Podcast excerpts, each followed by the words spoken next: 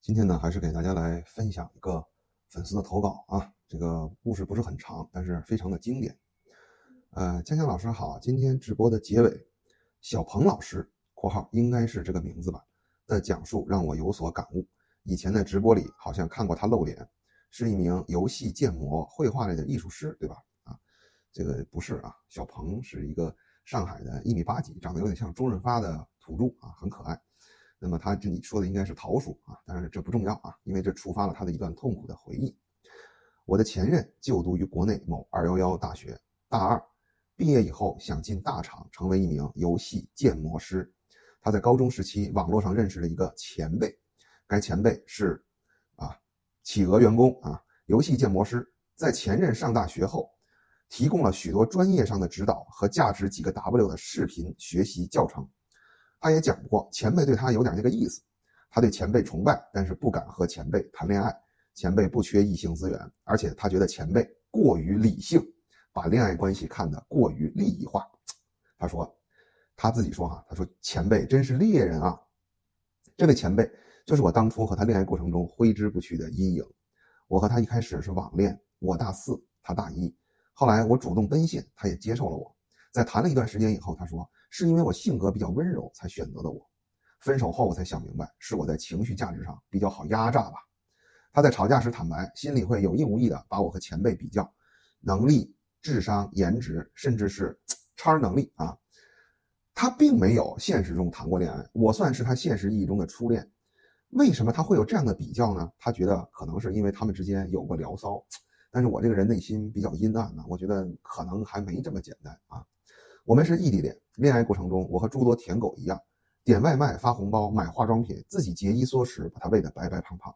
后来毕业工作了，我一个月四到五 K，他的面目也慢慢暴露了，要的东西越来越贵，红包越发越大。这么说吧，在这段恋爱关系里，他的资金投入和我的资金投入之比是一比十，而且越到后面，他越看不起我，瞧不起我的职业，觉得我前途不行，还要让我像当初上大学一样，天天陪他猛聊。他也来找过我，我们一起住了一个月。我白天工作完，晚上还要陪他熬夜看剧。我太累，不小心睡着了，他还要把我揪起来吵架闹脾气。哎呦，这段好可怕呀！这个“不小心睡着了”六个字太心酸了啊！我曾提出要两个人一起变好，不论是性格还是其他的东西，他却说：“我凭什么要变得懂事？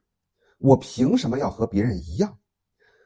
我说：“我工作太累了，晚上不小心睡着了，情有可原。”他说：“我上学不累吗？”我每天建模不累吗？你白天都不能陪我，晚上陪陪我怎么了？我才工作了一年，他却经常开玩笑似的问我：“你什么时候升职啊？你什么时候年入多少多少万呢？你家里人准不准备给你买房啊？”象牙塔里的他根本不知道挣钱有多难。我承认我并不那么优秀，普通本科毕业。他认为他毕业以后挣的一定比我多，加上学历有差距，导致他在压榨完我的情绪价值之后，就开始用鼻孔看我。我家境一般，父母离异。无固定工作，但二老有积蓄，也能养活自己。我感谢他甩了我，就像您说的，我逃出升天了。我也感谢他，让我在如此年轻的年纪，见识到了当代女性的物欲和认知是多么可怕。（括号哪怕是一个大二的学生，我半年的工资和以前所有的存款都砸在了这段失败的恋爱中，但我觉得我以最小的金钱代价，让自己少走了很多弯路。）就像您奉劝广大男性的那样，穷则独善其身吧。男人没有事业才是死路一条。再次感谢您，舔狗不得好死，圣爹不得善终。听完了热闹呢，我来总结一下他这个故事里的几个点啊。首先，我非常开心，他最后能够说出这样一句话。他说：“我觉得我以最小的金钱为代价，让自己以后少走了哪些弯路。但是我不确定这位兄弟啊，他真正总结出来了他的弯路是什么啊？我不希望他走上这个丑女的道路啊。”这个他这故事里有几个点啊，我给你们总结一下。首先，他搞的是异地恋，异地恋这个东西啊，维护起来成本就是比较高啊。虽然看起来很美好啊，异地恋有个特点是什么呢？就是两个人都容易在这个见不到对方的时候啊，把对方想象的太美好，一见面呢就下头的非常快啊。而且女性这种生物呢，她是需要经常陪伴的啊。你这个异地恋啊，你再怎么着你也很难做到这一点。各位可以看一下这个抖音上各种离奇的出轨啊，大部分都和这个。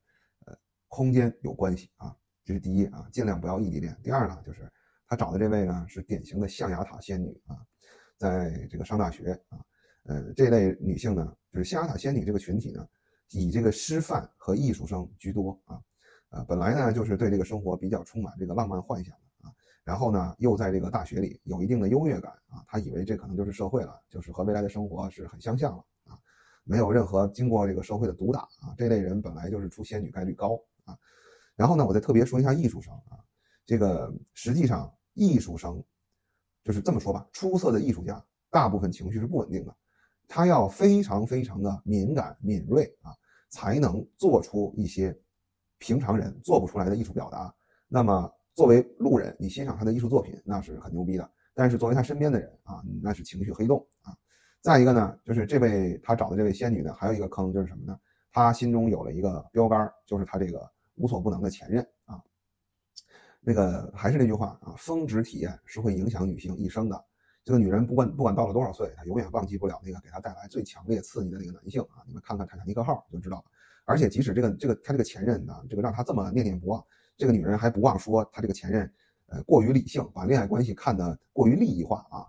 就说这些这个坑踩完以后呢，你这段感情就不可能好。那么最后还有一点就是，呃，她的这个收入呢，就是刚毕业这个收入呢，我觉得也正常啊。我刚毕业也差不多这个钱啊。但是呢，一旦男性从象牙塔里面走出来，女性评判你的标准就变了，之前是她靠猜测看你的潜力猜啊，当你真正的收入已经被量化出了一个具体数值的时候，她要把她就要把你这个和全社会的男性相比较了。那象牙塔仙女怎么会看得上一个月挣四五千的人啊？后面加个零她都觉得不是人，对吧？所以几个坑踩完，这位兄弟的悲剧也是必然的啊。各位呢，听完这个热闹之后啊，也要从里面吸取一些比较扎实的这个点，避免以后踩坑啊。